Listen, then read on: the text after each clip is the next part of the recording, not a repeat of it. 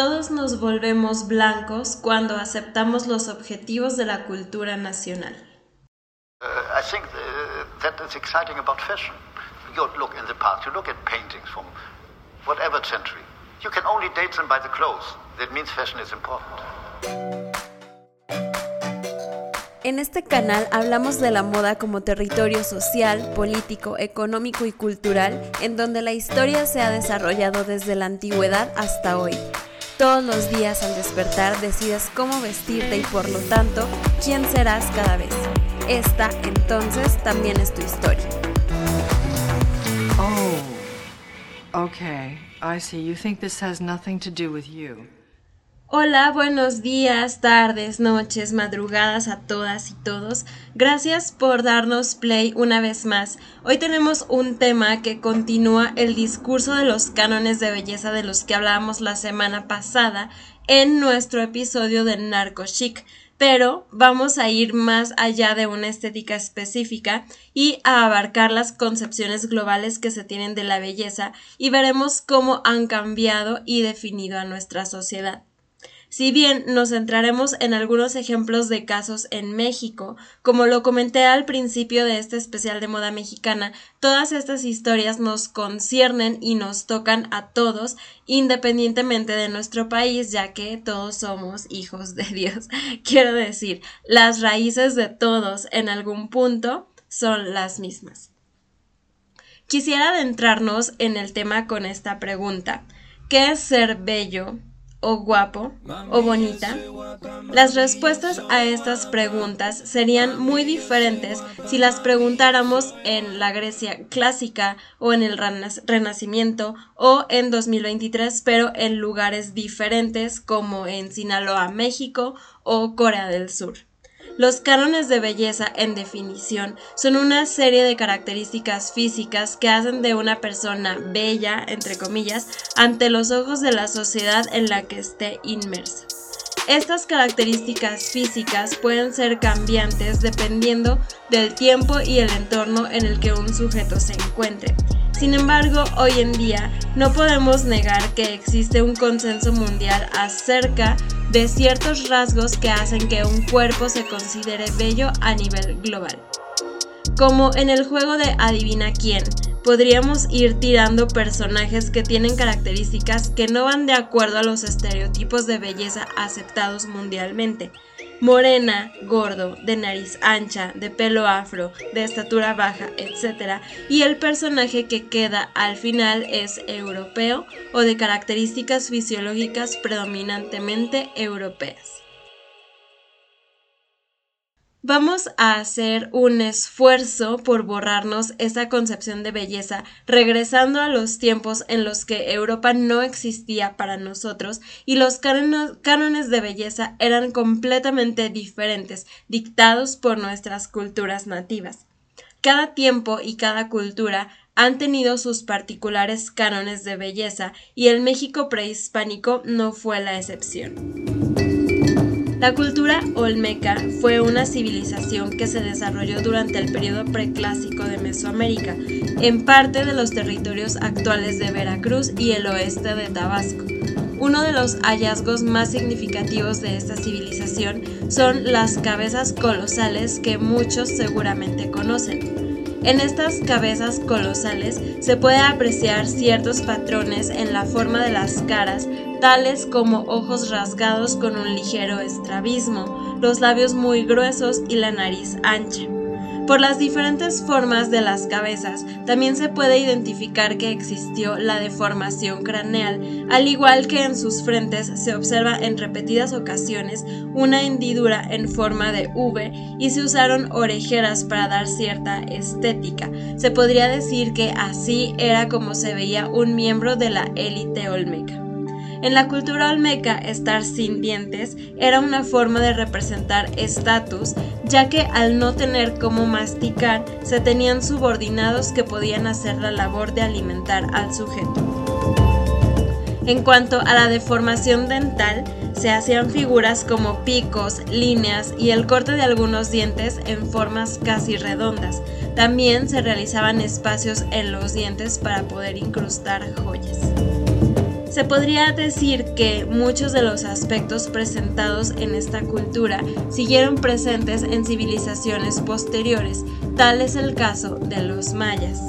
Los mayas, al igual que los olmecas, ejecutaron la modificación craneana en sus habitantes, principalmente en niños. Desde pequeños se les aprisionaba la cabeza entre dos tablitas atadas con vendas que presionaban muy fuertemente el cráneo hasta alcanzar la forma deseada. Así se alargaban los huesos del cráneo hacia atrás. Con el tiempo las tablitas eran retiradas y el resultado buscado saltaba a la vista. Los mayas valoraban las cabezas alargadas porque así parecían una mazorca de maíz, elemento básico de su dieta. Además, según la historia del Popol Vuh sobre la creación de los mayas, todos los humanos fueron creados a partir del maíz. El estrabismo también estaba presente y al igual que con los olmecas, esto se conoce por medio de sus esculturas. De lo anterior, Fray Diego de Landa nos da testimonio en Relación de Cosas de Yucatán, de cómo alcanzaban este alto estatus de belleza. Tenían por gala ser discos, lo cual hacían por arte las madres, colgándoles del pelo cuando niños un pegotillo que les llegaba al medio de las cejas, y como les andaba allí jugando, ellos alzaban los ojos y empezaban a quedar viscos. Asimismo, también adornaban sus dientes con jades y piedras preciosas a través de sus avanzados métodos de odontología. La limadura de los dientes en puntos o en forma de T también era común. Quien lograba reunir en su persona este trío de cualidades de belleza no pasaba desapercibido y más aún era motivo de deseo del sexo contrario. Las mujeres participaban especialmente en la práctica de los dientes, mientras que los hombres se tatuaban el cuerpo con tinta y cicatrices. Además, todos se perforaban narices, orejas y labios con joyas hechas de jade, acero y madera se buscaba tener una nariz grande. Muchos mayas recurrieron a usar un puente nasal artificial removible todo el día para darle a su nariz la forma de gancho correcta. En la cultura maya estaba mal vista la barba. Los peinados eran muy elegantes y largos. A las mujeres mayores se les hacía de dos a cuatro trenzas. En el posclásico surgieron nuevas tendencias de belleza, como la implementación de cosméticos para las mujeres. La civilización más representativa de esta etapa son los aztecas. Las mujeres mexicas utilizaban tierra amarilla para untarlas en sus pieles. En los dientes usaban cochinilla, un insecto que les dejaba su sonrisa de un color rojo muy intenso. El aseo era primordial, las mujeres utilizaban una planta llamada shuamoli para perfumar sus cuerpos. Los indígenas de Mesoamérica presentaban rasgos que actualmente no han desaparecido del todo. Corporalmente eran muy bajitos, teniendo como estatura máxima unos 70 metros.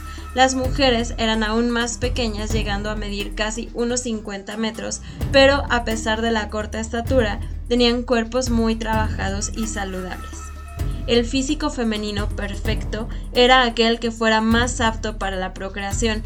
Era muy importante que las mujeres tuvieran caderas anchas para poder dar a luz sin complicaciones y cumplir con la misión que los dioses les, otorgaron, la cual era procrear. Un hijo sano debía tener una madre voluptuosa de caderas anchas y un padre de gran fortaleza y condición física. Pero entonces, ¿cómo llegamos a los cánones estéticos de hoy? Los ideales de belleza y las prácticas de belleza pueden diferir según la ubicación, pero parece haber, si no una estética o apariencia latinoamericana, sí una ideología latinoamericana de la belleza. Si bien los estudios empíricos brindan detalles sobre las prácticas e interpretaciones locales de la belleza, tiene sentido discutir la ideología o ideologías de belleza latinoamericanas en general debido a la historia compartida del colonialismo y la forma en que las imágenes de belleza viajan fácilmente a través de las fronteras nacionales en esta región en la actualidad. Estas imágenes no dictan, pero sí informan la forma en que hombres y mujeres modelan sus cuerpos en las sociedades latinoamericanas. ¿Por qué es importante la belleza?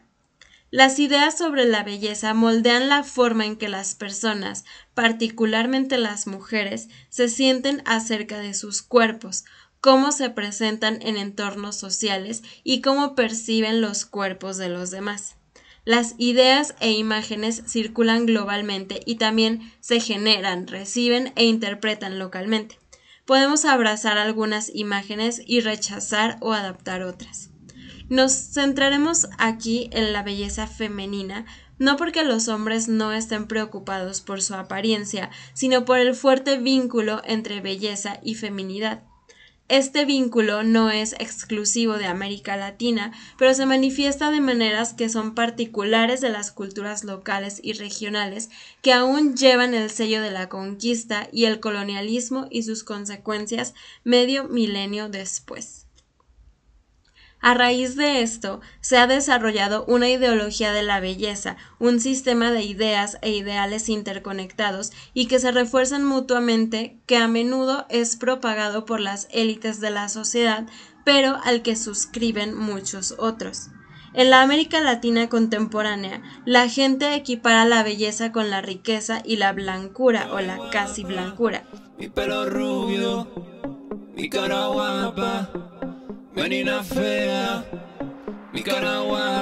esto es parte de la ideología de la belleza.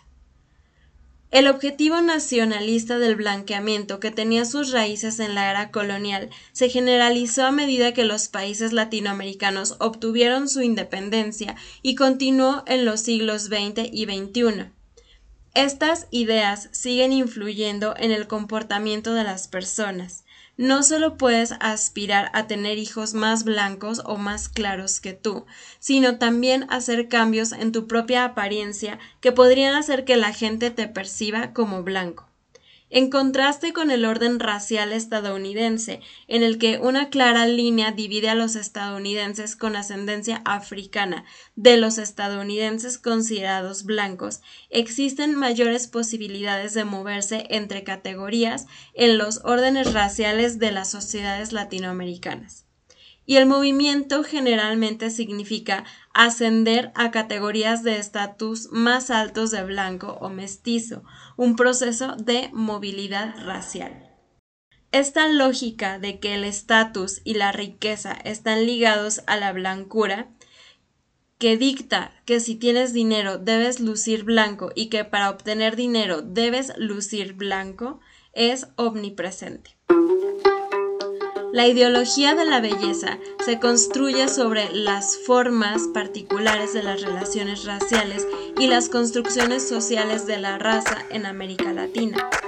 Dentro y entre los países existen variaciones regionales y demográficas. Sin embargo, desde la época colonial, la blancura y la europeidad han sido marcadores privilegiados del estatus de élite. La idea de que se puede lograr la blancura también tiene sus raíces en aquellos primeros encuentros entre europeos y no europeos en América Latina. Esta blancura lograda se puede encontrar en el núcleo de los primeros nacionalismos de la región que surgieron hacia finales del siglo XIX como glorificación oficial del mestizaje. Este blanqueamiento incremental puede ser fenotípico a través de la elección de parejas más blancas o alentando la inmigración europea para que cada generación contribuya al proyecto de mejorar la raza. O puede ser cultural, a través de un cambio en las prácticas encarnadas y afiliaciones culturales de cada uno. En los Andes, por ejemplo, la idea de abandonar la identidad indígena subyacente al convertirse en una persona urbana moderna, incluido un cambio en la vestimenta y la autopresentación, todavía prospera. También hablamos de esto en el episodio de Porfirio Díaz, cuando su agenda de progreso incluía el afrancesamiento del país. El presidente ecuatoriano Guillermo Rodríguez Lara dijo tan recientemente como en los años 1970, todos nos volvemos blancos cuando aceptamos los objetivos de la cultura nacional. La ideología de la belleza debe verse en el contexto de este discurso de movilidad racial y los proyectos políticos relacionados con el blanqueamiento, por ejemplo, fomentar la migración europea, pero también en la conexión entre raza y clase, que se resume con la frase el dinero blanquea. La movilidad racial se refiere a la capacidad de las personas pertenecientes a grupos raciales o étnicos específicos para avanzar social y económicamente en una sociedad. Esta movilidad puede manifestarse de diversas formas y a menudo se analiza en términos de acceso a oportunidades educativas, empleo, vivienda, ingresos y otros indicadores socioeconómicos. La movilidad social es posible, pero arriesgada, ya que una persona nunca puede controlar completamente cómo es percibida por los demás.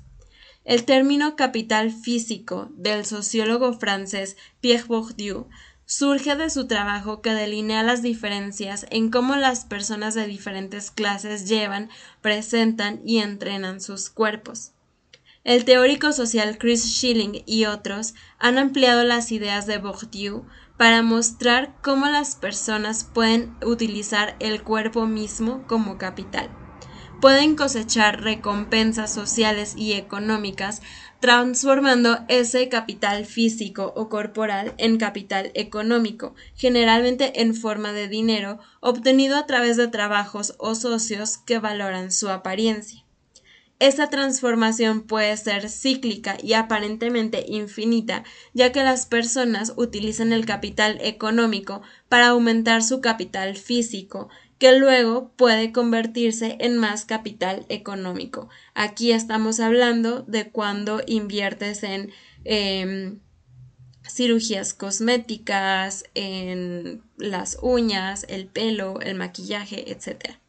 El capital físico también puede determinar cómo se trata a las personas en las interacciones cotidianas, ya que aquellos que se consideran más atractivos pueden ser respetados o diferidos por más, especialmente porque el capital físico está vinculado al estatus de clase. En sociedades marcadas por rígidas fronteras de clase, una situación común en toda América Latina, la adquisición y reproducción de capital físico es una forma de salir adelante o mantenerse a la vanguardia, y esto lo escuchamos en el episodio anterior cuando hablábamos de los buchones. No obstante, el capital físico, independientemente de cuánto se dedique a desarrollarlo, puede resultar insuficiente.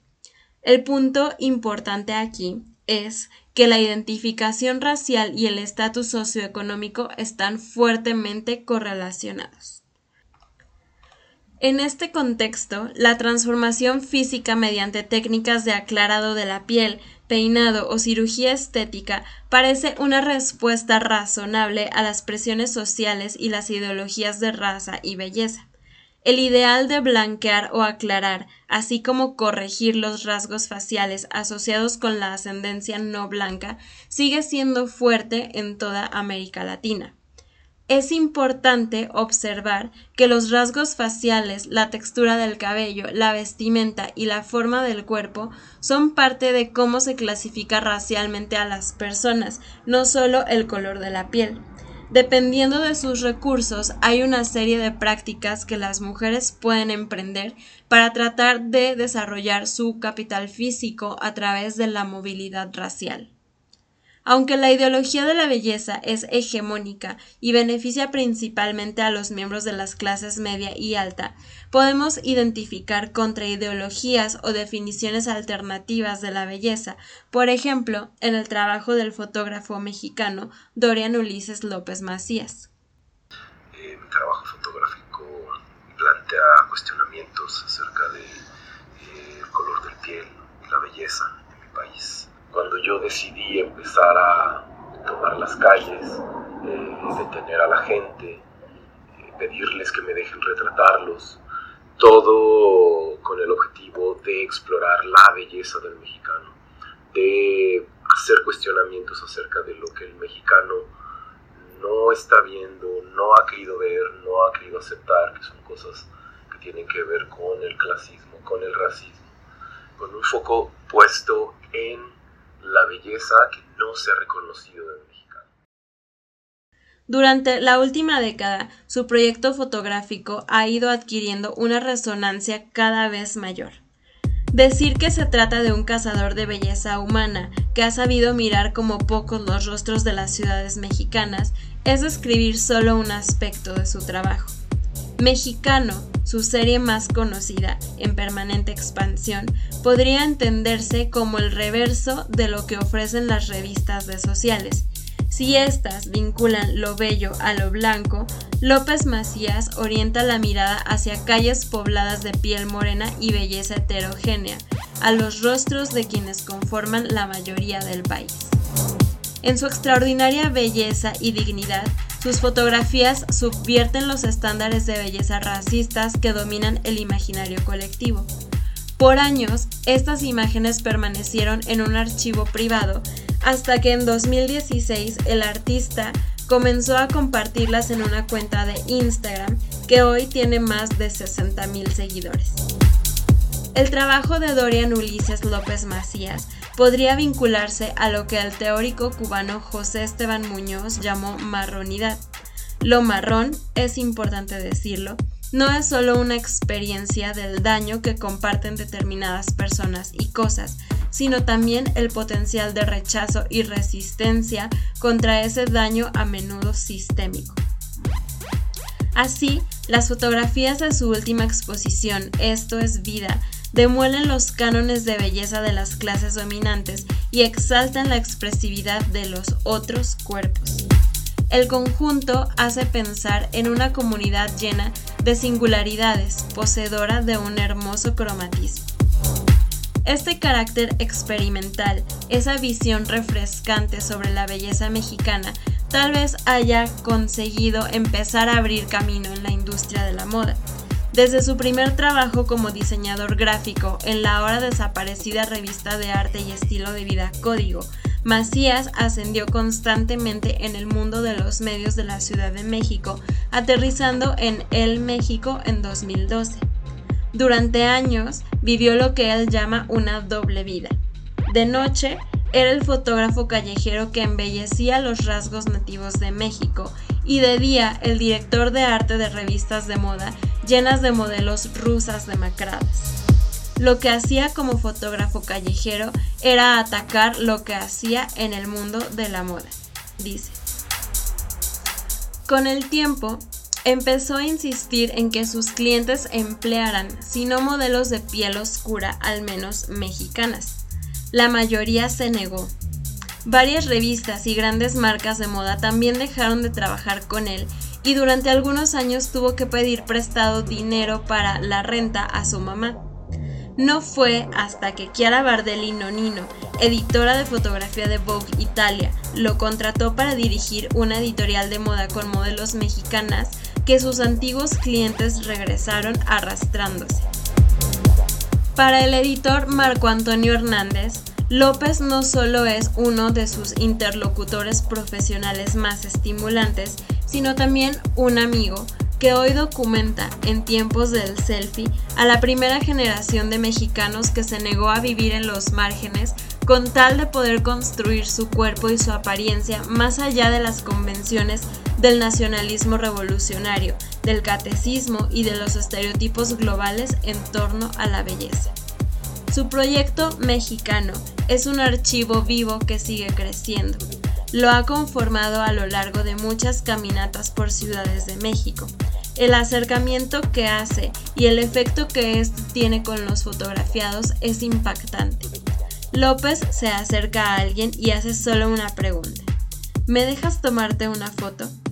Algunas veces cuando le preguntan por qué, agrega un comentario honesto como, es que tienes un rostro interesante, o bello, o maravilloso, o como le parezca ese rostro en ese momento.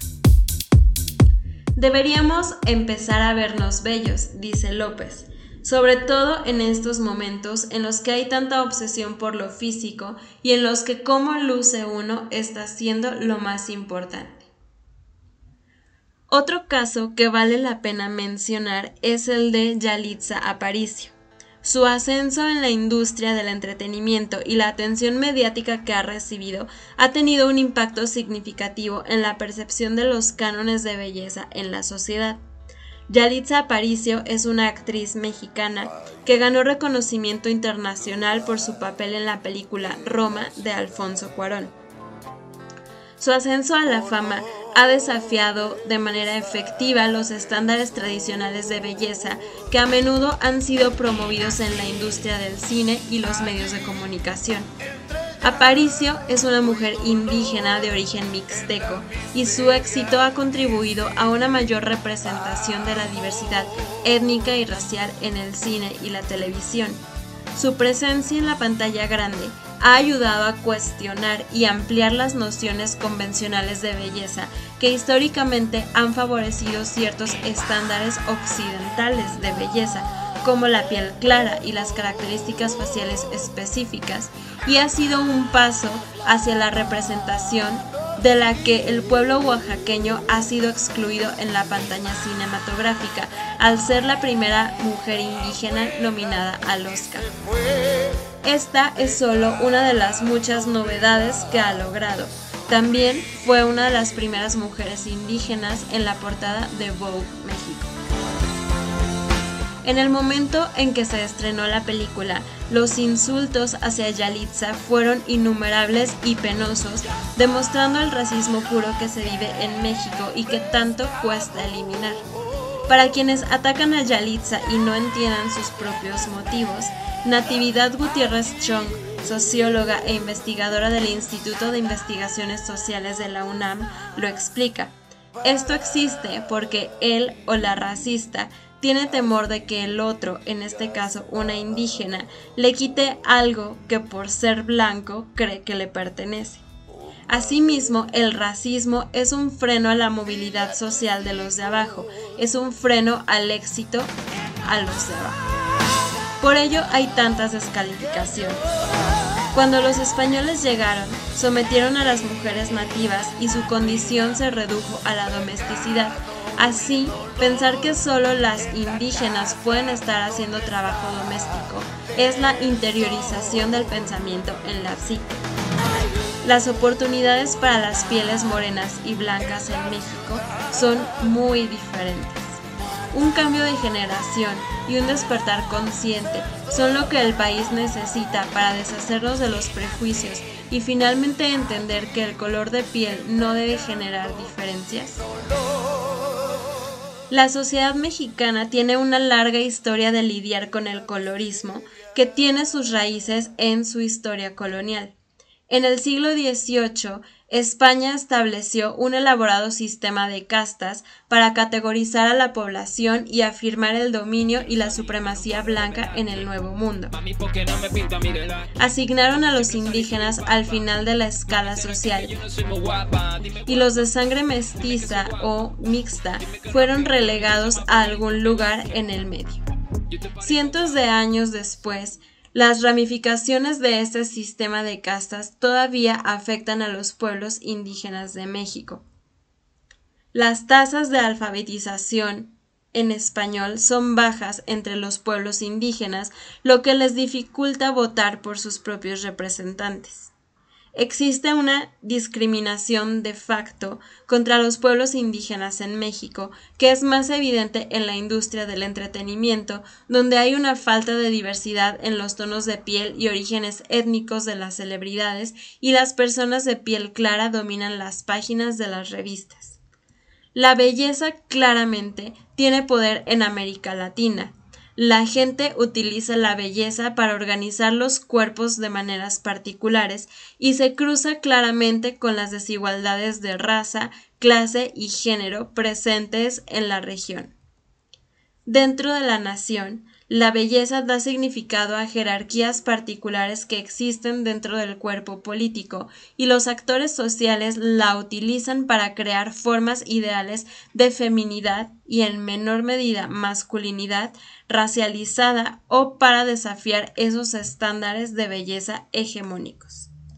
Si bien estos dos casos que les acabamos de contar rompen con las ideologías de belleza dominantes, con profundas implicaciones para el sentido de uno mismo, de los individuos y su interacción con los demás, esas alternativas no son suficientes para perturbar las ideologías dominantes.